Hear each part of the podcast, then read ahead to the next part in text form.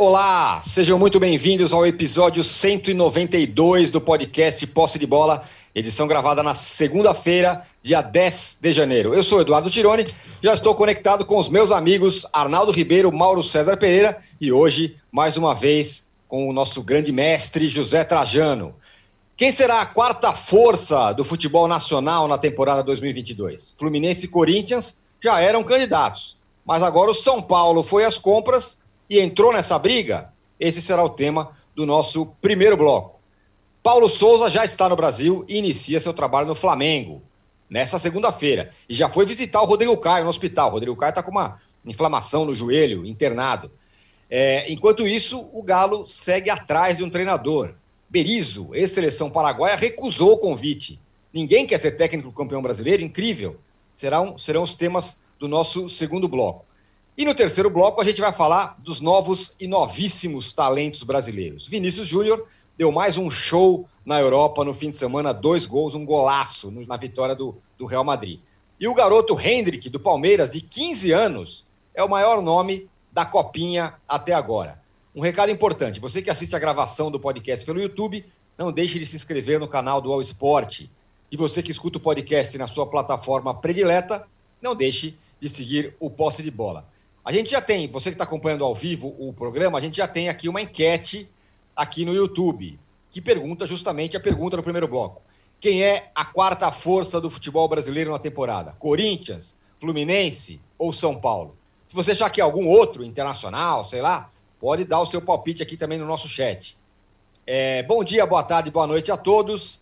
Trajano, mais uma vez, muito obrigado por estar aqui. Que honra estar de novo com você aqui no nosso podcast.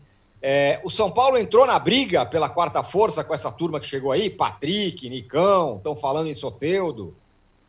Olá, olá, estou voltando das férias, né? Estava na ah, praia, agora estou voltando de, de forma integral, com podcast, com TVT, aqui com vocês, no lugar do Juque e tal. É legal estar entre amigos. Estou começando o ano. Olha, o São Paulo é, é o eterno ponto de interrogação, está se mexendo, tem o Nicão, se vier o solteiro, o solteiro do gosto, do baixinho, joga bem. O Patrick também é bom jogador. Mas nessa pesquisa aí, nós estamos deixando de lado, as torcedores vão bater na porta aí, sua, viu, Tirone? Somos hum. a grande massa torcedora do Bragantino e do Fortaleza. É verdade. Porque se a gente tomar por base a temporada aqui que se encerrou, agora, eu, eu, foram os times que se destacaram, né? Tem razão. É, quarto, quinto lugar, sexto e tal, final da Sul-Americana e tal. Olha, o, de modo geral, são sempre os mesmos, né? É claro que esses três ali, Flamengo, Palmeiras e Galo, se distanciaram, e agora vai ter esse confronto aí entre esses que você falou, mas é um ponto de interrogação também, sabe? São Paulo vem decepcionando faz tempo, está se mexendo, mas ainda tem, sei lá, é meio estranho, acho o Rogério Senna muito estranha, diretoria, tudo no São Paulo é estranho. O Arnaldo conhece bem lá a diretoria, para nadar na piscina de São Paulo de vez em quando. Pelo amor de Deus. Você sabe que quando chove muito, a, a, a, sede social de São Paulo vira um grande lamaçal, né? Lama, lama, exato. Lama para todo lado. Então, não sei, não sei. Agora, é, o Fluminense levando os velhinhos lá, os velhinhos transviados, Felipe Melo, William Bigode, né, o, o, qual outro velhinho que está lá também? O, o William Bigode, Felipe Melo, tem um terceiro velhinho, né? Falando velhinho Cano Hã? agora, né? Que é o Cano, tem outro. Cano. É, o Fluminense está se mexendo, vamos ver então. Olha, vamos esperar. Esse negócio antes da temporada, a gente fica. Tem uma, tem uma cor antes da temporada que me irrita muito, acho que deixa um mal de cabelo em pé, é essa cor de transferência de jogador. Lá, daí a gente não chamava de fake news. Uns tempos por cá, agora virou fake news, né? É aquela coisa, fulano, oh, oh, tá quase fechando com o West Ham lá, o Gabigol agora vai jogar no, no, no Penápolis, não sei o quê, o América está de olho em Cavani. É, é um lugar de louco. Depois nada disso acontece. Mas então, respondendo à enquete logo de cara e a primeira pergunta, não sei. Eu só acho que, se tomar por base a temporada que se encerrou, por mais que São Paulo, Fluminense, estejam se mexendo. Tem que ficar de olho no Bragantino e no Fortaleza. Se for fogo de palha de um ano apenas, né? ou se vão continuar perturbando a vida desses aí que estão cotados para ser quarto e quinto colocados, forças né, do futebol brasileiro. Ô, Trajano, eu costumo dizer que o verbo dessa, dessa, dessa, da moda nessa época é monitorar. Time tal monitora o fulano de tal. É, monitorar é o verbo. Quando não está contratando, mas também não está deixando de lado, só monitora os caras ali.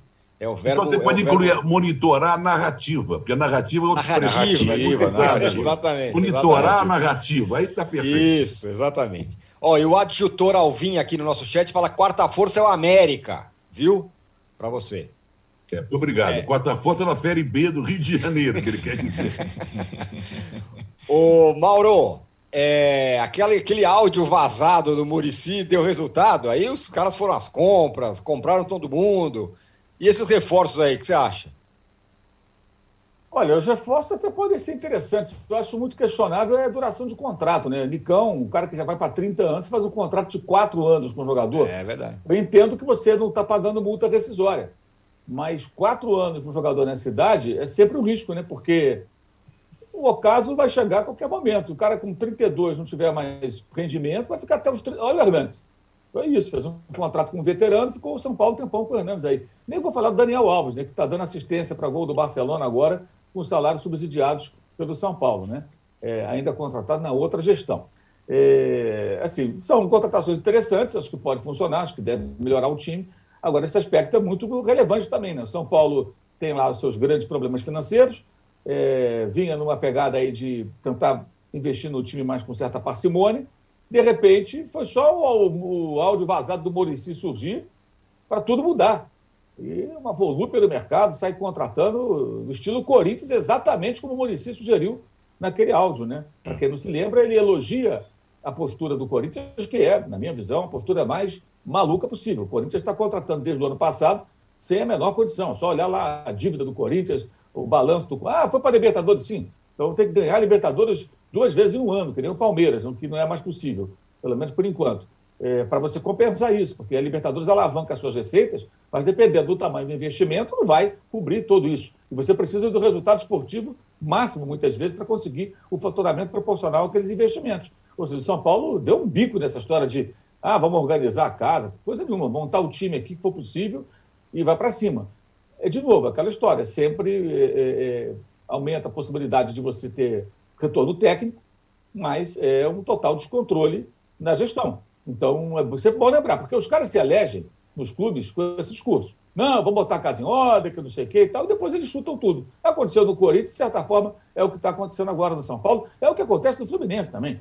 Que faz várias contratações, aí você lê o noticiário do Fluminense, está lá, não deve não sei o quê, não pagou o décimo terceiro, está devendo um terço sobre férias dos funcionários, você não consegue pagar coisas básicas e você contrata um monte de jogador. Como é, como é que é isso? É, então, sempre, é o mais do mesmo. Na verdade, é, é, o áudio vazado do Murici mostrou a sua força. Então fica aí até a senha para qualquer é, dirigente remunerado ou técnico. Se sentir uma pressão, vaza um áudiozinho aí que fica beleza. Não estou dizendo que o Murici vazou por de propósito, de alguma forma alguém vazou. Ou então você sai falando com todos os seus amigos. Desabafe com todos os amigos. Um deles vai vazar o áudio. Você não precisa nem pedir para vazar. Liga para um e fala, tá uma merda isso aqui, tá ruim demais, não aguento mais, esse time é ruim e tal. Liga para outro, não contratam rapidamente a coisa se resolve, os caras saem contratando, né? O que eu estou esperando é alguém atrás do Mourinho, tá? É É difícil. É. estou esperando. É, alguém Rapaz. atrás do Mourinho. O que gosto também, né? Vou te contar. Só falta o Mourinho aqui para completar essa festa. Mourinho fez aqui frase, hein, do Mourinho. Mourinho no futebol brasileiro? Não demora É. muito, vai parar aqui. Tomou de Não 4 é? a 3 Tomou. Estava 3 a 1 em 7 minutos, a Roma tomou 4 a 3 da, da Juventus e ainda perdeu um pênalti. Aí O problema do Mourinho é trazer o- é trazer o ônibus. Trazer o ônibus de vazado com ele. navio. Trazer o ônibus de navio de lá para cá. Atravessar o oceano é complicado, pô. Exatamente. Ô, Arnaldo, é, primeiro vou ler aqui a, a- a- mensagem aqui do nosso amigo Eduardo Teixeira, ele fala, esperando sentado, o Tirone e o Arnaldo colocaram o São Paulo como exemplo de má gestão financeira, como o Corinthians justamente é citado sempre. Bom, para mim, o São Paulo é um exemplo de má gestão há alguns anos já, não só de hoje, mas eu reforço, é um exemplo clássico de péssima gestão financeira. Agora, Arnaldo, é, você acha que com esse, com o Patrick, com o Nicão, que ainda não fechou, mas deve fechar, São Paulo, é outra, outra expressão da moda, muda de patamar? Sabia que você ia chegar nessa. Bom, companheiros, para quem não está vendo, só está ouvindo a gente, vocês estão perdendo, primeiro, a cara saudável do Trajano depois da breve pausa. Ah, coisa Sabe, eu, quando eu estou completamente desbotado, ele está esbanjando vitalidade do outro lado da telinha. E os óculos estilosos do Mauro, o meu tá caindo aqui. Se trocar a armação, o Mauro tá com óculos no capricho, vou imitar a armação dele. O Tirone, você tá com a mesma cara de sempre, me desculpe, mas os outros dois estão melhores. mas, assim, o primeiro, o São Paulo e Corinthians se parecem muito há algum tempo. E eu acho que a única questão diferente dos dois é a questão dos estádios, né? Porque o, o Corinthians uh, tem essa, esse pepino para resolver, está até conseguindo alguma, alguma trégua em relação à caixa por alguns. Está conseguindo as receitas do estádio agora nesses últimos meses, mas é uma questão que não está resolvida ainda. O São Paulo tira um dinheiro aqui a colar do Burumbi há algum tempo. Então ele não tem esse, esse, esse pepino para descascar. Mas, de resto, parece muito um time, o outro time, um clube, o outro clube. Nas mãos dos mesmos caras há muito tempo. São os mesmos grupos políticos, só vai revezando o presidente para lá e para cá. Aí são golpes. É, é, o Corinthians hoje é governado pelo cara que era o dirigente, vice-presidente de futebol. O São Paulo é governado pelo cara que era diretor lá no, no, mandato anterior. E assim vai. São as mesmas pessoas, as mesmas situações, os mesmos problemas financeiros. E nenhum dos dois, é, me parece, porque tem também é, muita torcida, muita força, muita receita, dispostos a brecar, dar um, um breque, é, zerar e começar, é, é, começar, digamos, de novo. Não eles tentam ao mesmo tempo ter bons times e pagando aqui a colar, ainda tendo circunstâncias aqui a colar, são muito semelhantes. Os dois, os dois clubes são muito semelhantes, com a diferença que o Corinthians nos últimos anos ganhou muito mais títulos do que o São Paulo. O São Paulo ganhou um campeonato estadual ano passado a duras penas. Eu entendo que esses é, reforços do São Paulo, de fato, tornam o time sobretudo o meio-campo para frente, é, muito mais interessante, com mais possibilidades. Ele praticamente dependeu dos, dos garotos do, da base no, no ano passado, com um ou outro lampejo de um argentino e do Luciano, que passou boa parte do ano é, machucado, o Caleri só veio no final do ano, o Rigoni teve um bom começo e oscilou, e foram os moleques da base que foram os, os mais constantes, mais frequentes, Gabriel Sara, Igor Gomes e tudo mais. Agora o Rogério tem do meio para frente várias possibilidades, várias possibilidades. O Nicão foi um dos destaques das, das, últimas temporadas no futebol brasileiro. O Patrick é um jogador que pode é, dar uma, uma agressividade que o time não tinha. Se vier o Sotel do outro jogador que o Rogério tanto gosta desse, desse um contra um, desse driblado. É outra expressão da moda, um contra um.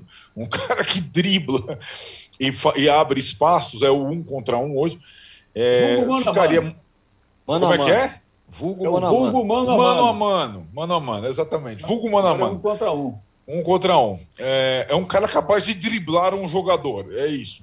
Em, em direção ao gol. É um contra um é, o São Paulo fica com muito mais é, recursos do meio para frente. Ainda entendo que do meio para trás, é, é, como disse o Trajano, uma interrogação. Por quê? Embora tenha uma dupla de zaga boa, Arboleda e Miranda, é, normalmente esses dois jogam completamente expostos. É, o São Paulo é, abriu mão de dois zagueiros nessa temporada, não trouxe ninguém para a posição ainda.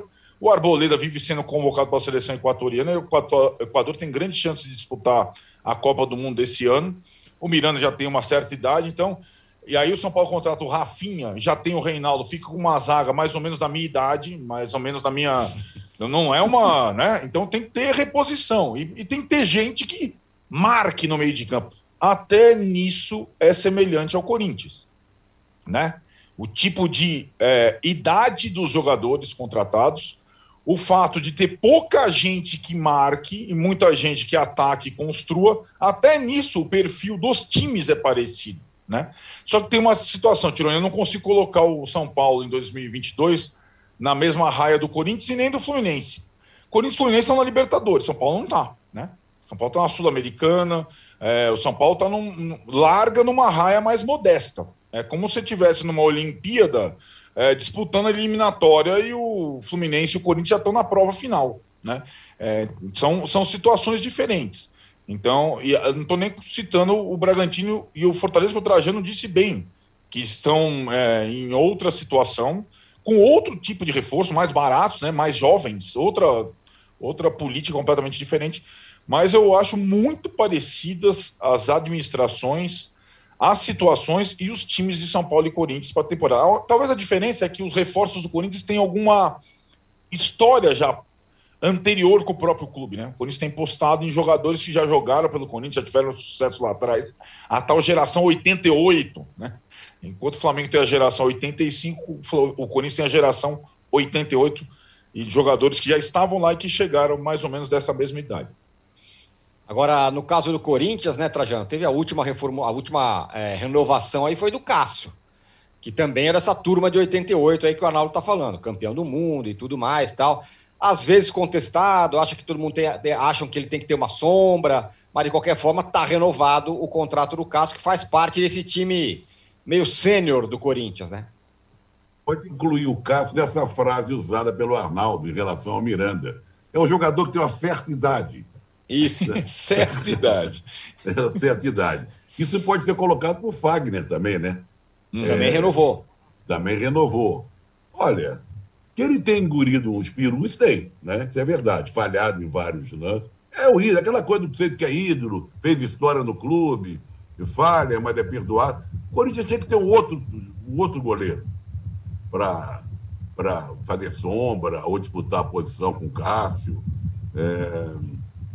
Tudo bem, a torcida vai perdoando, perdoando é... as falhas, que ele já salvou muitas vezes, historicamente, né? salvou e foi responsável por grandes conquistas. É, não sei, a gente não acompanha o treinamento, não sabe se, se, se ele está bem, está mal. Ele tem falhado, é verdade. Quando tinha o Walter ali como. Depois, o Walter está no Cuiabá ainda, se não me engano, né? É, é isso.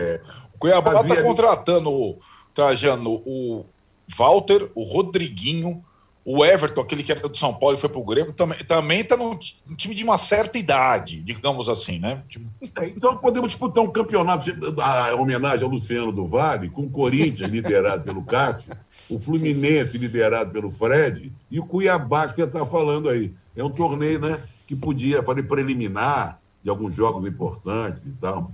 Eu não sei. O, o, o Corinthians investiu em jogadores conhecidos, jogadores é, já foram importantes, que vestiram camisa de seleção brasileira, e melhorou um pouco, mas não quer dizer que resolveu o seu problema. O William, por exemplo, foi muito mal, jogou muito pouco, né? O William jogou muito pouco com a camisa do Corinthians.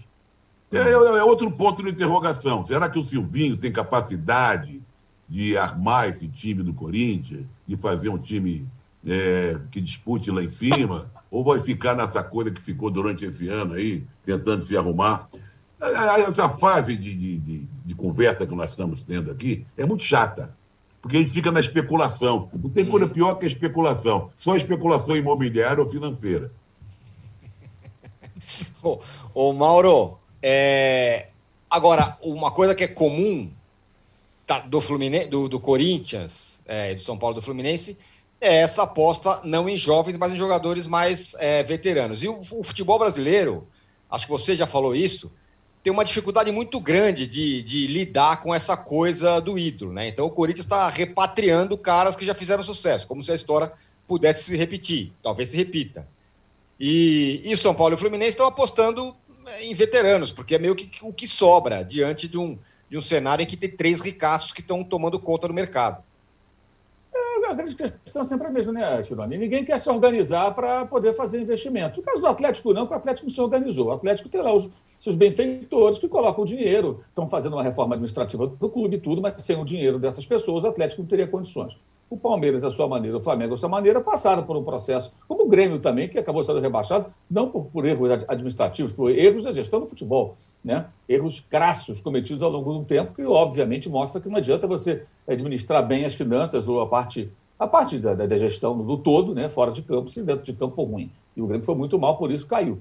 Mas é, é o de sempre. é, é, passar por um período de, de, de reestruturação para dar os passos posteriores, poucos querem, ou ninguém quer.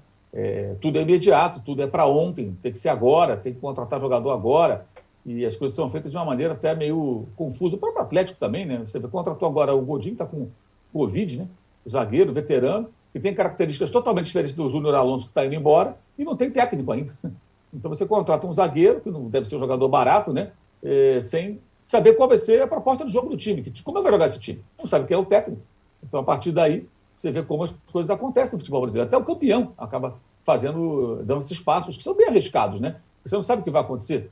É, e no caso do Corinthians, é, é uma obsessão com jogadores com mais de 30 anos. De todas essas contratações e especulações, o único que tem idade abaixo de 30 é o Roger Guedes. Todos os outros têm mais de 30 anos. E a formação do elenco, já falamos sobre isso também aqui, é meio que misteriosa, porque você tem vários jogadores ali é, de meio campo, mas tem nenhum volante. Então você vai ter o Silvinho, né, como citado agora pelo Trajano, ele terá que conseguir montar um time que jogue. É possível jogar, é. Sem um volante característico, mas consiga jogar com e sem a bola.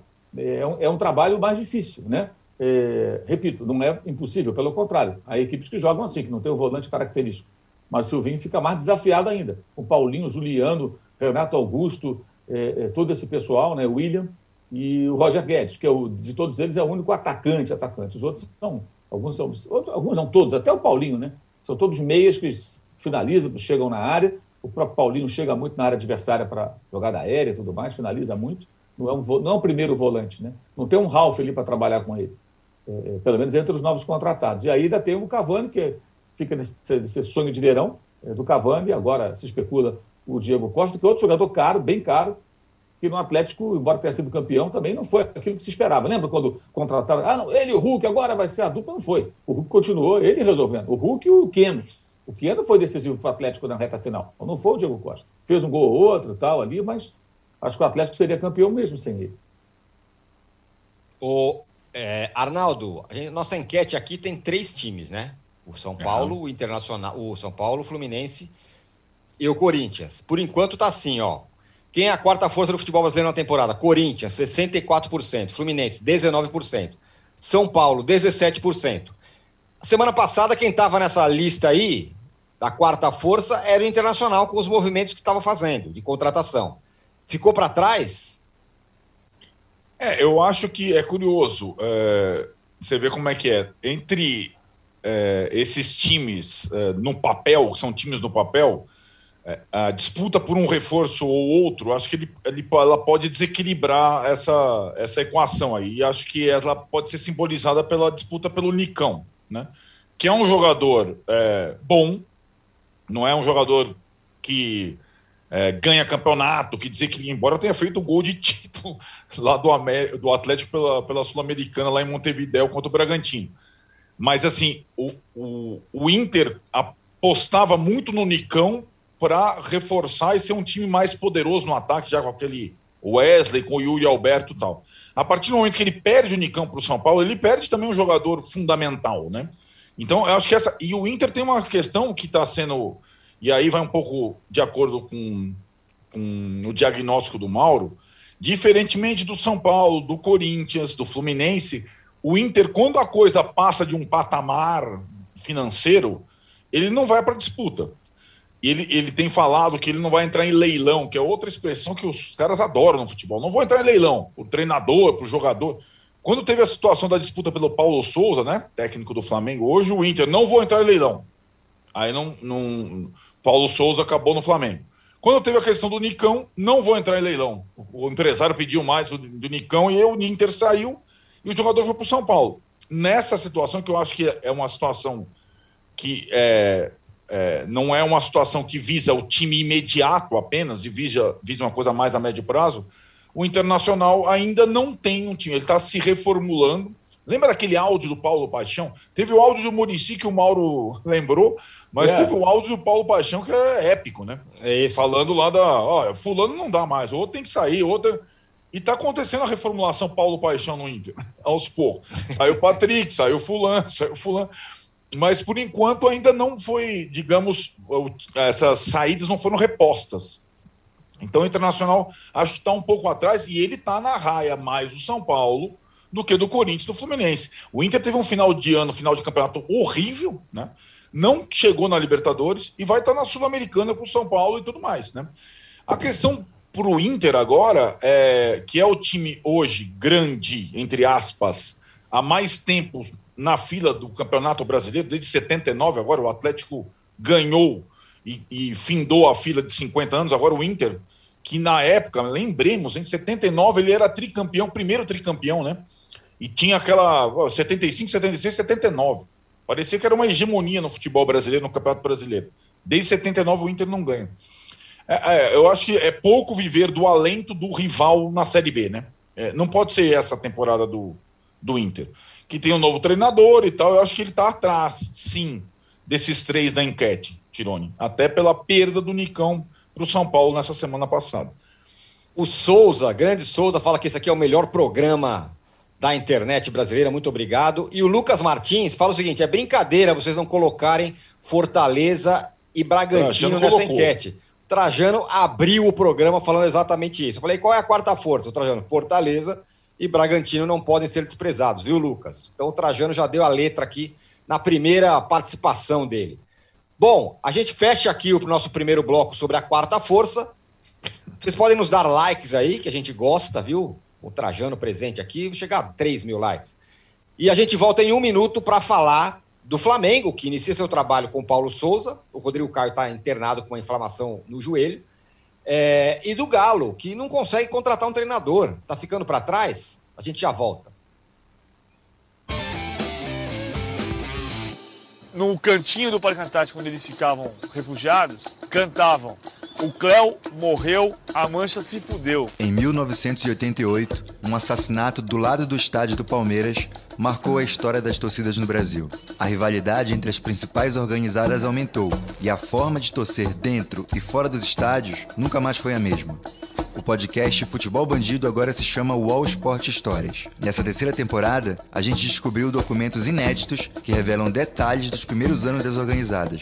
Uma jornada cheia de festas, brigas, reviravoltas e despedidas precoces. Todas as violências que você vê é em ônibus, é em estádio, em qualquer lugar. Não é ponto de uma que não tem torcida formizada hoje. Você pode ouvir o Wall Sport Histórias sobre Meninos e Porcos no site do UOL e no seu agregador de podcasts preferido.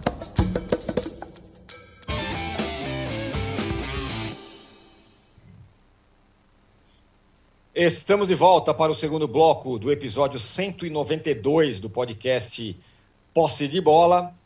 É, o Arnaldo, o Galo, campeão brasileiro, ah, time que saiu na frente e tal, agora está sem técnico. Traz o Godin, é verdade, mas até agora nada. Daqui a pouco todo mundo já está se apresentando, o Flamengo se apresenta hoje, outros times também e o Galo nem treinador tem. Começa a ficar preocupante e só recebe não. Parece o Palmeiras há um tempo atrás. É, exatamente. É, eu, eu acho, é, não, eu não me conformo com essa demora. É, teve um comunicado a semana passada da diretoria do Atlético pedindo paciência para a torcida em relação ao treinador, dizendo que até o dia 17 o Atlético, ter, data da reapresentação dos jogadores, o Atlético teria treinador. É muito tarde não tem cabimento. É um time campeão brasileiro e que, segundo os dirigentes, sabia da possibilidade da perda do treinador, da, da, da decisão do Cook não continuar. Se sabia, não é possível o Atlético estar numa situação dessa é, sem plano B, né? Em relação à técnica. E eu concordo com o Mauro. É, a, a, tá acontecendo uma, digamos, não uma reformulação, mas Jogadores chegando, jogadores saindo.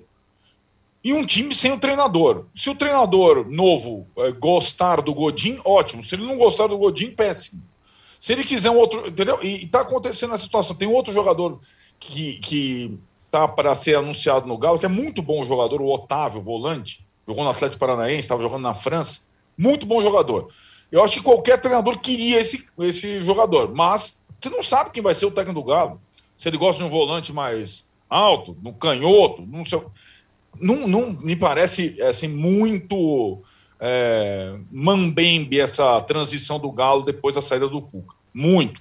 É, e assim, a, a própria lista de nomes, com, digamos, pouca originalidade, né? mais ou menos a lista que o Flamengo elaborou, né?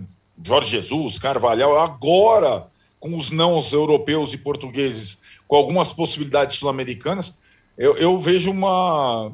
Eu, assim, eu, eu não. Em relação aos técnicos que poderiam dirigir o Atlético, é, eu acho que o mercado sul-americano é, tem muito mais conexão do que o mercado europeu. Até porque o Atlético tem vários jogadores sul-americanos, alguns fundamentais argentinos que poderiam, é, sob o comando de um técnico de lá, por exemplo, render.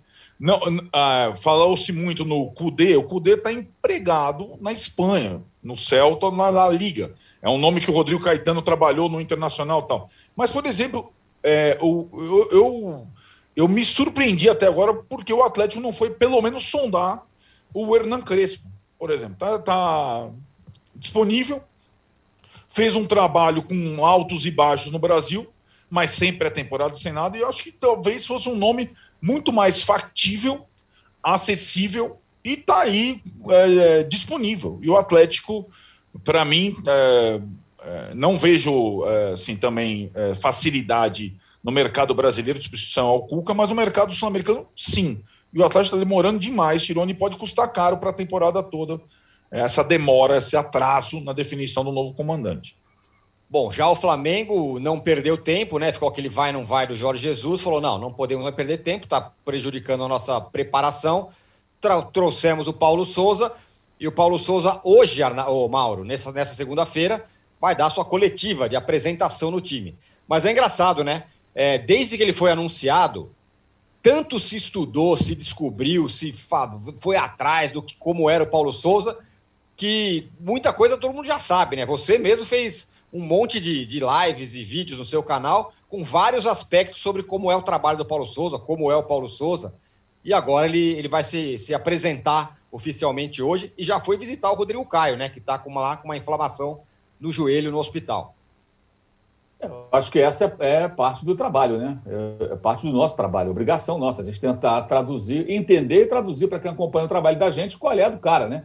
está trazendo um técnico de fora, um português que nunca trabalhou em Portugal, que está chegando ao décimo país diferente, né, onde ele vai trabalhar. Já são dez países, é uma experiência cigana, digamos assim, e, e, tentar entender como funciona o Paulo Souza, de que maneira ele costuma trabalhar. Já não há nem tanta curiosidade quanto a isso, acho que hoje a curiosidade maior com relação ao que ele vai responder. O que também dá para imaginar, porque ficou muito claro nesse período que o homem sabe usar é, rede social, sabe usar os meios atuais para se comunicar ele mudou completamente é, a visão que grande parte da torcida do Flamengo vai usar a rede social como referência, que é onde você consegue ver. Você pode até conversar com o outro na rua, mas você via na rede social, no dia do anúncio, que foi no último domingo do ano, tinha hashtag Fora Paulo Souza.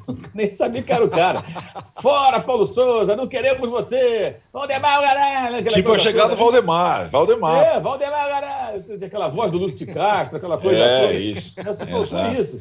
E tinha hashtag, o cara nem sabia que era o Paulo Souza. Aí o cara, o cara é malandro, né? o cara vai lá e manda recado, põe foto dele cozinhando lá com roupa de chefe no final do ano do Réveillon, é. ele com os cachorrinhos, aí a galera que gosta de cachorro já se amarrou, é, aí dá entrevista todo simpático e tal, aí fala que o Flamengo é o maior clube, clube do mundo, aí algumas pessoas levam isso a sério ao pé da letra, é claro que ele está falando isso para fazer uma média com a torcida, se ele fosse contratado pelo Atlético Mineiro, o Patrick, falou que, o, o, Patrick, o Patrick falou que o São Paulo é o maior do Brasil também. Exato, vai falar o quê? Que é o Corinthians? O cara, o cara sai do Inter, chegou no São Paulo, o maior do Brasil é o Corinthians, mas eu estou chegando aqui do São Paulo, gosto muito também. Pô, não. Eu ia falar que é o São Paulo, óbvio. Tem mais do que falar isso mesmo. É, tô, é uma maneira de você. É um abre-ala, gente. Isso aí já deixa a torcida. A torcida gosta, a torcida gosta disso. E ele fez isso, o Paulo Souza, como o Patrick, acho que é a mesma coisa agora. Essa discussão que é a maior, a melhor, isso é totalmente subjetiva, é discussão que não leva a lugar nenhum, é uma bobagem. É, Para mim, isso é, perda, é tempo jogado fora. Porque cada um vai ter uma opinião e daí? Né? É, o importante é que ele realmente conseguiu mudar isso. A aceitação já é muito maior. Você não vê hashtag, há uma expectativa. Então, acho que isso dá a ele uma certa tranquilidade para trabalhar. Né? Aí vamos ver agora como vai ser, porque agora ele começa a ter contato com os jogadores essa semana, nem tanto, porque essa primeira semana costuma ser exame médico, preparação física, aquela, aquela parte toda, né? A parte de trabalho com bola deve ser mais adiante. E ele só deve colocar o time titular em campo no mês que vem. Então ele vai ter algumas semanas de trabalho. Quer dizer, ele vai ter, inclusive, uma condição que só o Abel Braga teve nessa, nessa, nesse período aí do, do Landim presidente, né? É, que está no seu segundo mandato agora, porque os outros técnicos, todos eles entraram durante. O Jesus teve ali 20 dias, mas não foi pré-temporada, foi no meio do ano. O Domi chegou também no meio ali da pandemia. O Ceni chegou no meio da. da, da o Ceni chegou num dia e estreou no, no dia seguinte na, na, Copa do Brasil contra São Paulo. Foi a temporada zero, né? Já chegou, e depois emendou uma na outra. Uma temporada, teve ali uns 12, 13 dias para trabalhar com os atletas, entre uma temporada e a outra já em 2021. É... E o Renato também entrou no meio do, do, campeonato. Então, nenhum deles teve o período que o Paulo Souza terá para trabalhar. Eu acho que é, a grande curiosidade hoje é com relação ao que ele vai falar. Eu imagino que ele vai ser extremamente delicado nas palavras, muito cuidadoso, vai encher a bola do Flamengo da sua torcida é, é, e tudo mais. Você vê ali o, o, o, John Textor também, lá, o investidor do Botafogo, né? o americano. É. Ele chegou lá e teve cenas sensacionais do aeroporto no Rio de Janeiro o cara gritando I love you, John, uma, coisa maravilhosa, e o outro maluco lá com uma nota de 20 reais. É, pô, tá certo. De 20 reais. Então toma vintão aí, John. Pô, John não veio pegar o dinheiro, ele veio trazer o dinheiro para o Botafogo. Recusou, né? Ele recusou, não quis. Recusou, não, não, muito obrigado. Quantos Thank dólares you very much. Thank you very much. Muito obrigado. Né? Pô, não, porque 3 dólares e 70, 3,80, não, valeu, não quero não. É, Obrigado. Então, mas é isso, acho que a expectativa agora é com relação ao trabalho dele, né? Mas num ponto, acho que, assim, acho que os dirigentes do Flamengo fizeram uma bobagem colossal no ano passado, que foi contratar o Renato, o Flamengo pagou caro por isso, vai ficar agora, está marcado na história, o Flamengo três campeonatos, perdeu os três, perdeu o final de Libertadores, jogou fora qualquer possibilidade de brigar pelo título brasileiro com várias tropeções, é, Copa do Brasil, humilhante eliminação para o Atlético do Alberto Valentim no Maracanã. Tem que sempre frisar que foi o Atlético Paranaense do Alberto Valentim, não foi do, do, do Nicão, foi do Alberto Valentim. O Flamengo conseguiu isso, né? graças ao seu Renato Gaúcho e os cartolas que o inventaram ali, colocaram no carro por imposição de rede social, Flamimimi essa turma de malucos aí que pautaram o Flamengo durante o ano passado. E deu no que deu. Mas eu acho que nesse episódio eles foram corretos. Foram lá, contrataram o cara e trouxeram. Acho muito difícil você contratar um técnico na Europa dessa maneira, que é o Atlético, na videoconferência, no WhatsApp. Tem que ir lá falar com o cara, meu irmão. Tem que ter o olho no olho, tete a tete, até para você sentir qual é do sujeito. O Atlético está tentando contratar à distância não está rolando. E aí você fica, de fato, nas, nas mãos dos empresários. Claro que os empresários estão fazendo pressão, claro que eles encaminham seus nomes, tentam encaixar no Brasil os, os, os técnicos para os, é, para os quais eles trabalham, mas é importante você ter um contato com a pessoa, conversar com ela para ter uma ideia mais clara do que esse cara pensa, qual a motivação que ele tem para vir ao Brasil. E, pelo menos no discurso, esse técnico parece bem motivado. Eu acho até que faz sentido, porque ele nunca teve um time tão forte nas mãos dentro da realidade do, do, do, do onde ele agora estará inserido, né? que é a realidade do Brasil e da América do Sul. Ele tem um dos melhores elencos, se não o melhor elenco do continente. É como se ele na Europa, de repente, ele fosse colocado para treinar é, qual é o melhor elenco da Europa hoje? É o Paris Saint-Germain? É o Real Madrid? Sei lá, olha, vai treinar esse time aqui. É, mal, mal, comparando, é isso. Ele, ele, aqui no continente ele tem um dos melhores elencos. Ele nunca teve isso nas mãos. Então, uma oportunidade muito grande que ele tem de sonhar com títulos e tudo mais e se projetar é, lá fora. E, e no, no, próprio país dele, onde ele nunca trabalhou, né? Nunca trabalhou em Portugal como técnico, só no Sub-16 no comecinho da carreira. O Trajano, é curioso isso, né? Porque há um tempo atrás, é, quando chegava um técnico estrangeiro aqui, ninguém sabia quem era o cara, né? O cara era um desbravador. Chegava aqui e todo mundo ia conhecer o cara à medida que o cara começasse a, a trabalhar. Hoje não, a gente já sabe todo, tudo sobre o Paulo Souza, o que ele fala, que cachorro que ele tem e, e, tudo mais, né? Agora, em contrapartida, isso que o, que o Mauro falou tem sentido, né? Você quer contratar um cara, não adianta você ir no WhatsApp, não. Você tem que ir lá, falar com o cara, olho no olho. É verdade. Bom, essa coletiva do Paulo Souza, ele deve estar bem preparado, bem informado, porque ele está se mostrando um jeito muito simpático, que estudou um pouco o Flamengo, vem. A expectativa é boa em relação a ele. Tem uma cara boa. De não falar besteira, como o Rogério Ceni falou, né? Que ficou marcado, o Rogério Ceni, né? Que a torcida do São Paulo, a parte, não, não perdoa ele até agora. Verdade. Vamos esperar. Agora, esse negócio de técnico estrangeiro, que, que a gente não ouvia falar, não sabia de quem se tratava, que hoje em dia nós temos todas as possibilidades de conhecer alguém, né? no WhatsApp, né? no celular, na, no Instagram, na, nas mídias, na rede social. Eu sou de um tempo, até vou escrever um artigo sobre isso, talvez eu estreie aí no UOL com uma coluna, uma newsletter, sobre o meu, o meu técnico estrangeiro. O meu técnico estrangeiro foi Giula Mandi, um técnico húngaro, porque agora é mania de técnico português. Teve Isso. uma época no futebol brasileiro que a mania era técnico húngaro, por uhum. causa do sucesso do Bela Gutmann. No São Eu tenho Paulo. o livrinho do Bela Gutmann aqui. É, não, e, e, outra coisa, e o sucesso da seleção húngara na Copa de 54, liderada lá pelo, pelo Ferenc Puskás.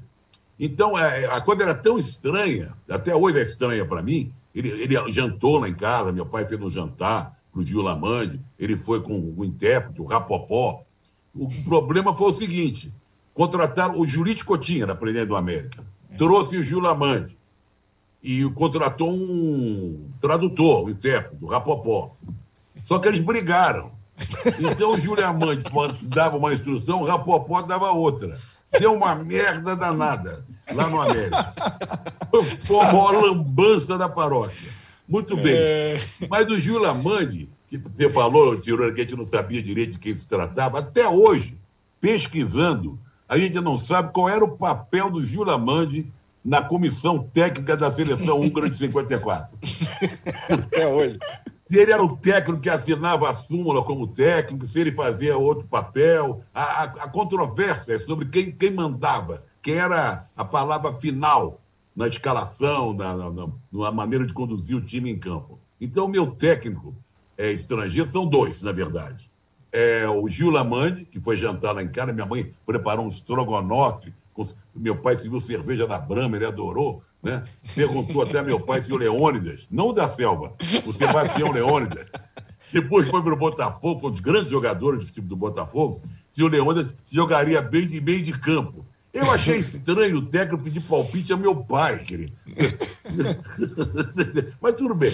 O outro técnico inesquecível para mim, o Mauro conhece bem a história dele, é o Paraguai. Não estou falando que podia vir um Paraguai aí para o Atlético, sei lá. É. O Fleitas Solis tricampeão uhum. pelo Flamengo. Chegou a treinar o Real Madrid, gente. Ele treinou a seleção paraguaia. Então, essa, essa coisa que está acontecendo de técnicos estrangeiros, teve um momento no futebol brasileiro que havia técnicos estrangeiros. Só que a gente não sabia de quem se tratava, com, com essas minúcias que o Mauro sempre consegue descobrir e tal. Então, os meus técnicos estrangeiros favoritos, inesquecíveis, igual aquela seleção, seleção de antigamente, as seleções, lembra? Meu tipo inesquecível que era uma sessão que tinha ali, é Gil Lamande e Freitas Solis. Agora, eu acho que esse técnico português já está me agradando antes de chegar. Ele já chegou, mas ainda não está entrando em campo agora. Só uma observação. O Rodrigo Caio gosta de uma enfermaria, não? Nossa, Rapaz, é.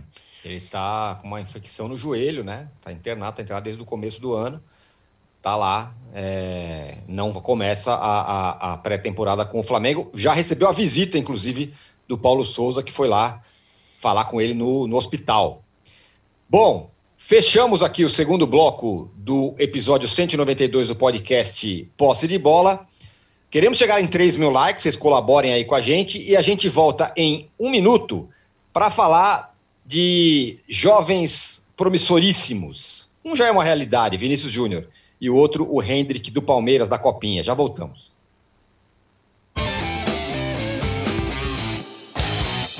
Futebol sem fronteiras. Jogo jogado dentro do campo e fora dele. Bastidores, economia, política, turismo. O podcast do UOL para quem gosta de futebol internacional e tudo o que vai além de um simples grito de gol. Futebol Sem Fronteiras, toda quinta, comigo, Júlio Gomes e Jamil Chad, no canal UOL. Todos os dias, às 9 horas da manhã, você tem um encontro marcado com o esporte aqui no canal UOL. Segundas e sextas-feiras tem o podcast Posse de Bola com o nosso timaço de comentaristas analisando as principais notícias do mercado. E aí, na terça, quarta e quinta, às nove da manhã, o encontro é comigo, Domitila Becker do All News Esporte, que traz as principais notícias do esporte no Brasil e no mundo. Prepare o seu cafezinho e eu te espero aqui no canal 11.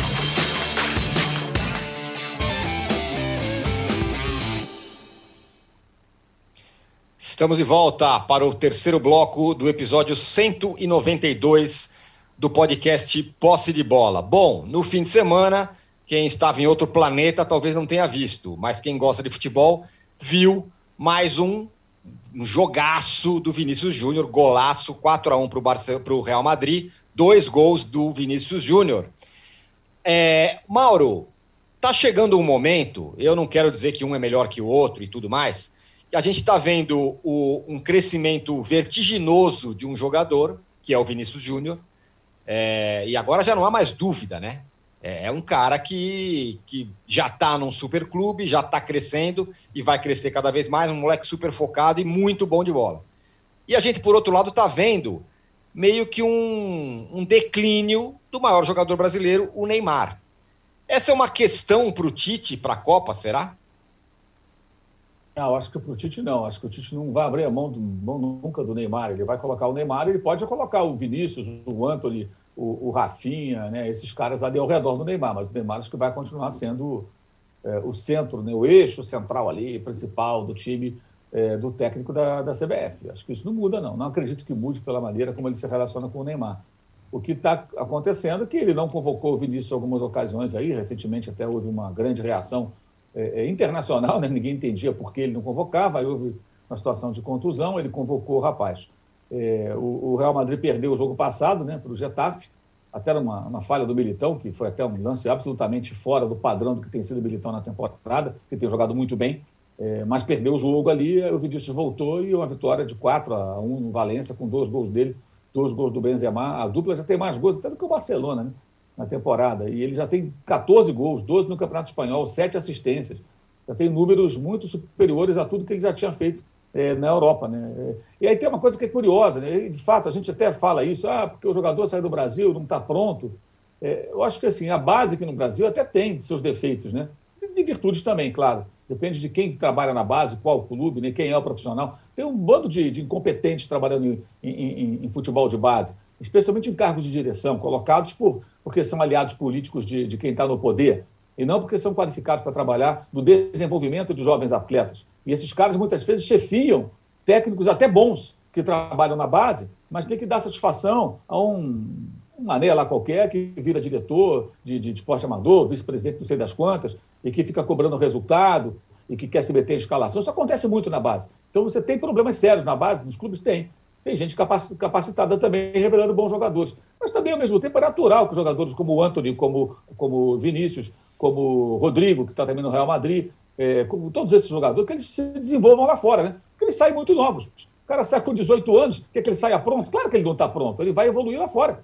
Porque não dá nem tempo de amadurecer no futebol brasileiro, mesmo que ele tivesse a possibilidade de amadurecer aqui. E como o futebol lá é jogado no nível mais elevado, acho que aí puxa ainda mais para cima e o cara que consegue acompanhar o ritmo, ele vai começar a voar. E é o que está acontecendo com o Vinícius, né? E a cada grande jogo do Vinícius, isso acho que é bom, né? A rede social tem suas coisas boas e ruins uma coisa boa, né? Reaparece aqueles vídeos dos babacas, né, que lá atrás chamavam de neguebinha e falavam com um tom sempre jocoso, marcado, muitas vezes marcado por preconceito, né? Não, não é preconceito, não, não, não, não, não é preconceito nenhum, não, né? Até ouvi um texto, acho que foi o Pablo, o companheiro nosso jornalista, que escreveu isso essa semana.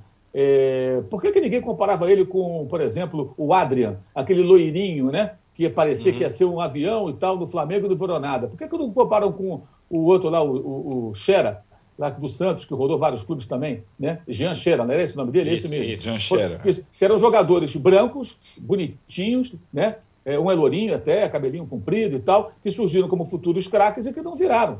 Então, na hora da comparação, até isso tem um tom muito esquisito, né? Ah, o Neguebinha, como se o Negueba também fosse o pior jogador da história. Não é, é um jogador comum. Ele não virou também nenhum craque, é um jogador comum, jogou em vários times, rodou por aí, passou por vários times grandes, inclusive. Não virou um craque, não virou um grande jogador, mas é sempre essa comparação. E acho até bom quando isso surge, porque mostra a cara dos elementos, né? Que ficam tentando se defender alguns. Não, isso foi uma brincadeira. Brincadeira. Brincadeira que está jogando o Vinícius Júnior, né? Que é uma história muito bacana de um garoto humilde lá de São Gonçalo, e que enquanto ele continuar voltado para o jogo, preocupado em jogar, a tendência é crescer. Agora, se ele cair na armadilha de é, permitir que outras coisas distraiam a ponto de perder o chamado foco, né, que é outra palavra da moda já há algum tempo, aí ele pode se complicar. Mas ele, por enquanto, está bem centrado, crescendo, e tem o técnico ideal para o jogador da característica dele, que é o Carlo Ancelotti, que adora jogadores assim, velozes, incisivos, sempre gostou, né?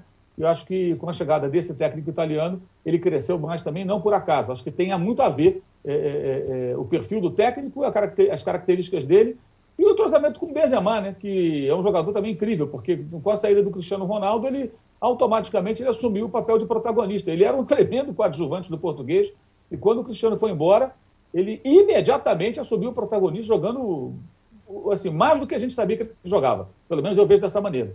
E ele com o Vinícius estão se combinando muito bem. E é uma fase bem bacana, é o grande, talvez seja talvez o grande jogador brasileiro hoje, atividade numa, com uma grande camisa de time europeu. É, eu acho que é o grande cara do futebol brasileiro, é, do, do brasileiro jogando hoje, né, Trajano?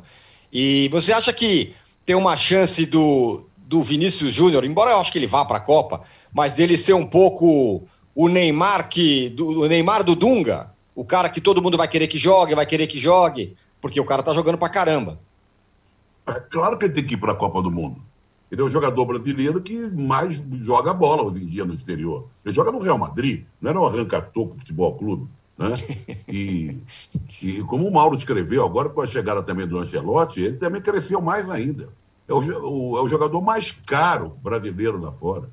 Então, o, a, a, dor de cabeça vai ser para o Tite, que é teimoso que nem uma mula, e que não convocou o Vinícius Júnior da última vez, só convocou depois da, da, que houve um, um, corte, que vai ter que arranjar um lugar para o menino lá. Porque do jeito que ele está jogando, e, olha, e a Copa do Mundo é no final do ano. Se ele continuar assim, vai ser um, uma estrada de sucesso, um sucesso atrás do outro, fazendo gols, dando assistências e, e virando manchete nos jornais europeus, sendo muito falado por toda a imprensa mundial.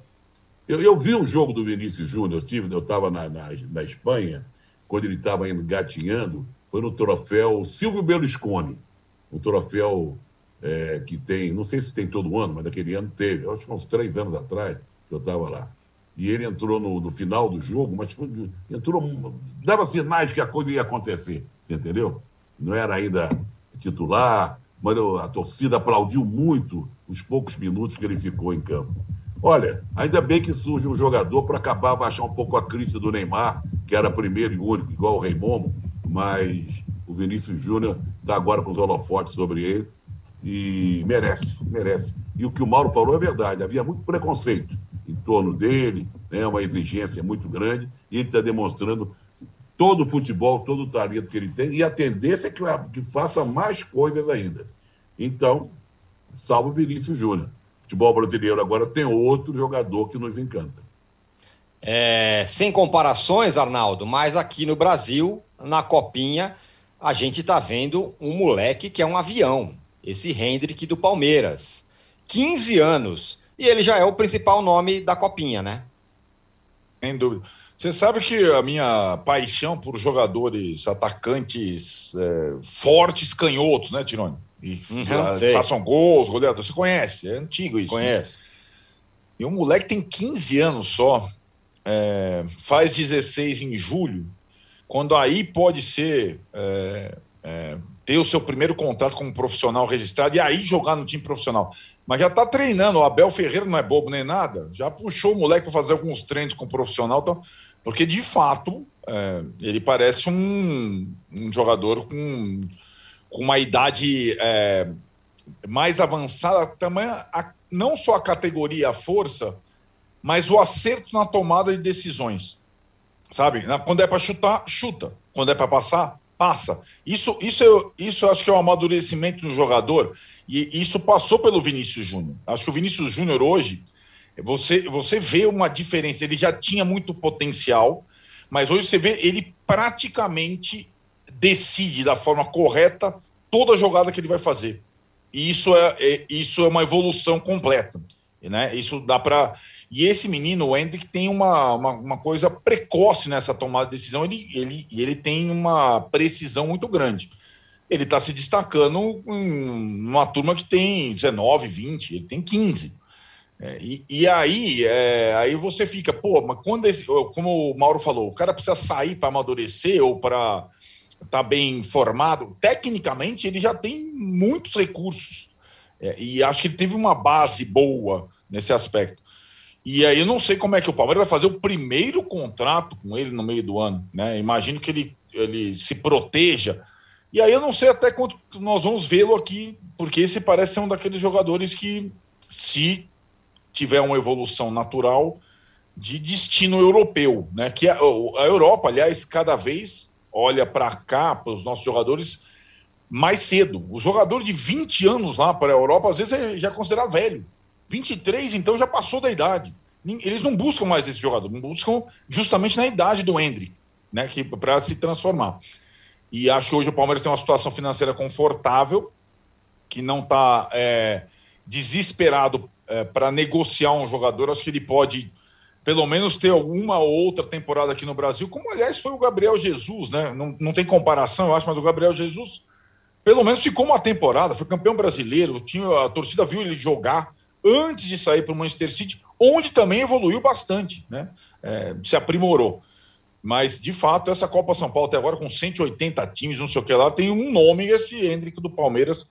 De fato, dá, dá gosto de ver jogar. Você para para ver jogar porque é um jogador diferente. Parece ser diferente. Fala, fala, Trajano. Não, eu, eu não sei o texto de quem foi, que foi publicado até no UOL, semana, quando começou a Copa São Paulo, para a gente tomar cuidado, por mais que o jogador se destaque, mostre que tem talento acima da média, o, o- a porcentagem de jogadores que, va- que vai virar É. alguma coisa é muito baixa. É Se não me verdade. engano, 5%, 5% dos jogadores que se destacam na Copa São Isso Paulo mesmo. vão virar alguma coisa de maior importância e tal. Só queria lembrar o seguinte: tem 15 anos, né? É. Pensar que o Coutinho jogou no time do Santos como titular aos 14 é, É, um negócio que loucura, inacreditável. É inacreditável. Que é, loucura. de fato, mesmo. Aproveitando o Trajano, que você estava com a palavra, passo para você é, duas informações, na verdade, duas notícias tristes. A primeira, o nosso companheiro Jamil Chad posta no blog dele agora que faleceu o Andrew Jennings, repórter dos melhores, que é, descancarou todos os escândalos da FIFA. Tem até um livro muito famoso que eu tenho aqui, chamado Jogo Sujo, que ele fala sobre os escândalos da FIFA. FIFA faleceu de causas não explicadas é, no dia 8 de janeiro. Essa é uma coisa. E a segunda, é, a gente manda um abraço aqui para o grande Roberto Dinamite, que foi diagnosticado com um câncer no intestino e vai iniciar o seu tratamento. É, bom, o André Gênesis eu até estava esperando para falar, que eu tinha lido, já estou postando até na, na newsletter que eu faço toda manhã. É, foi um batalhador, é um jornalismo esportivo é, investigativo deve muito a ele, né? Sabe, ele enfrentou a FIFA, abriu né, a, a porca vergonhice lá da FIFA, do COI. Ele estava doente há algum tempo, é um sujeito que a gente vai lembrar sempre. Esse livro aí é um marco de- de- da investigação do jornalismo esportivo. Você podia até mostrar esse livro aí? Vou mostrar né? agora. Mostra aí, que dá para encontrar ainda em algumas livrarias, no sebo e tal, que é o Jogo Sujo. Eu não sei qual é a, a editora que lançou no Brasil esse livro, aí, dá uma olhada. Aqui, ó. Panda Books. Tá aqui, ó. Do Marcelo Duarte, ó. Do Marcelo. Duarte. Tá aqui o livrinho aqui, ó. Jogo Sujo, do Andrew Jennings. É um Quem baita não, livro. leu, quem não leu, leu, leia, porque Exatamente. sabe, é muito importante. Agora, eu queria fazer um registro aqui, eh, também eh, lamentando a situação do Roberto Dinamite, da pouca vergonha que surgiu essa denúncia hoje, dessa ONG do Léo Moura, É que brincadeira. recebeu 41 milhões, ele recebeu mais dinheiro que muitas confederações. Exatamente. Como ele é chegado ao poder, ao puxa-saco do poder lá em Brasília, né? Principalmente daquele deputado, que coisa, esse Luiz Lima, que é um deputado do PSL, que é muito ligado ao Capitão Corona, ele recebeu essa, essa 41 milhões e 600 mil, é uma pouca vergonha é, essa, esse agrado, vamos dizer, entre aspas, né? dado ao Léo Moura para criar escolinhas de futebol, Brasil afora. É uma vergonhice, e ainda bem que é- foi o Estadão que levantou, eu não sei o nome de quem levantou, Estadão que, que detonou essa matéria agora, que lançou essa matéria. Temos que ir atrás, já que não tem nem Ministério do Esporte mais, né? como assim a cultura também não tem, né? Viraram secretarias, e esses agrados. Isso vai, deve estar acontecendo com muitos outros. Nós temos que ir atrás, muita gente é especialista em investigação, no jornalismo esportivo. Vamos só, talvez o nosso querido Lúcio de Castro já esteja de olho nisso. Muito bem lembrado essa história, Trajano. O Mauro, para fechar, o Roberto Dinamite, que, como eu falei, tá, vai iniciar um tratamento é, de câncer no intestino, é, é o cara que simplesmente rivalizou com o Zico e com outros caras gigantes no futebol carioca ali nos anos 70, 80. Esse cara é monstruoso, né? Eu acho o Roberto assim, um, jogador é, que não tem, é, digamos, o reconhecimento é, que deveria, de boa parte da torcida, da mídia. Né? O Roberto foi muito maior do que as pessoas imaginam. Inclusive, o Vasco desafiou o Flamengo durante esse período e chegou a vencer o final de Campeonato Carioca, em grandes embates, porque tinha o Roberto. Só porque tinha o Roberto. Se não tivesse o Roberto, poderia ter sido atropelado algumas vezes. Mas o Roberto carregava o time do Vasco. Ele foi um dos maiores, é o maior artilheiro da história do Vasco e foi um jogador extraordinário, né?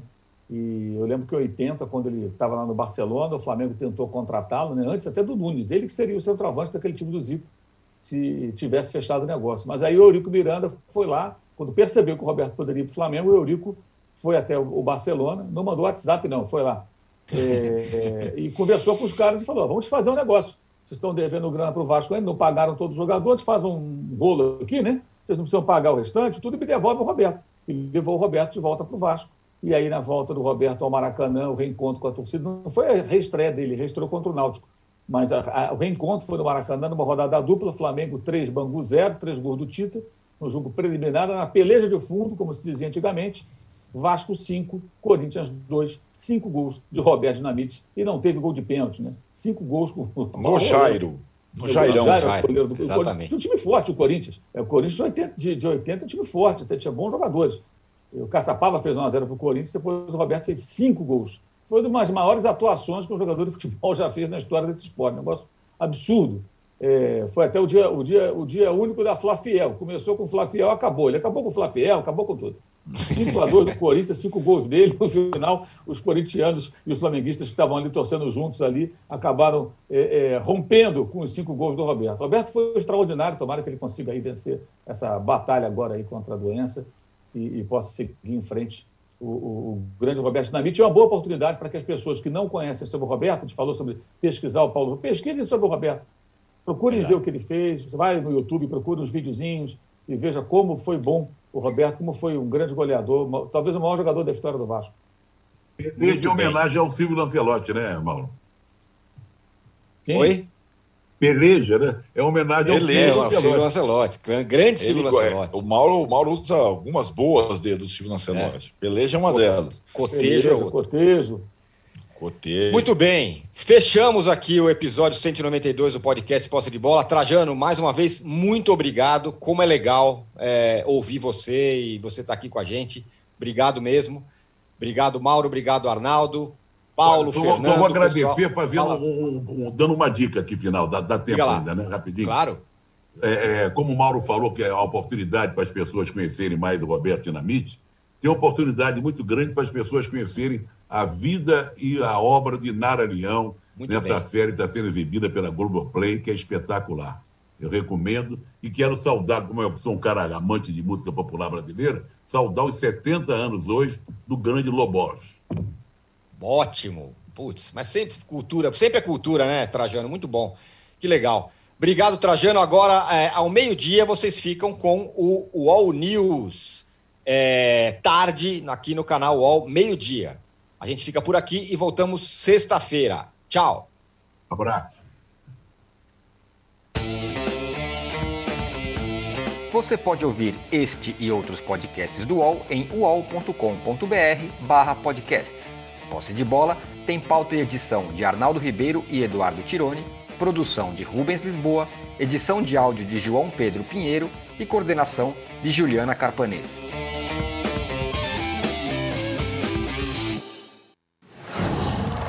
Qual?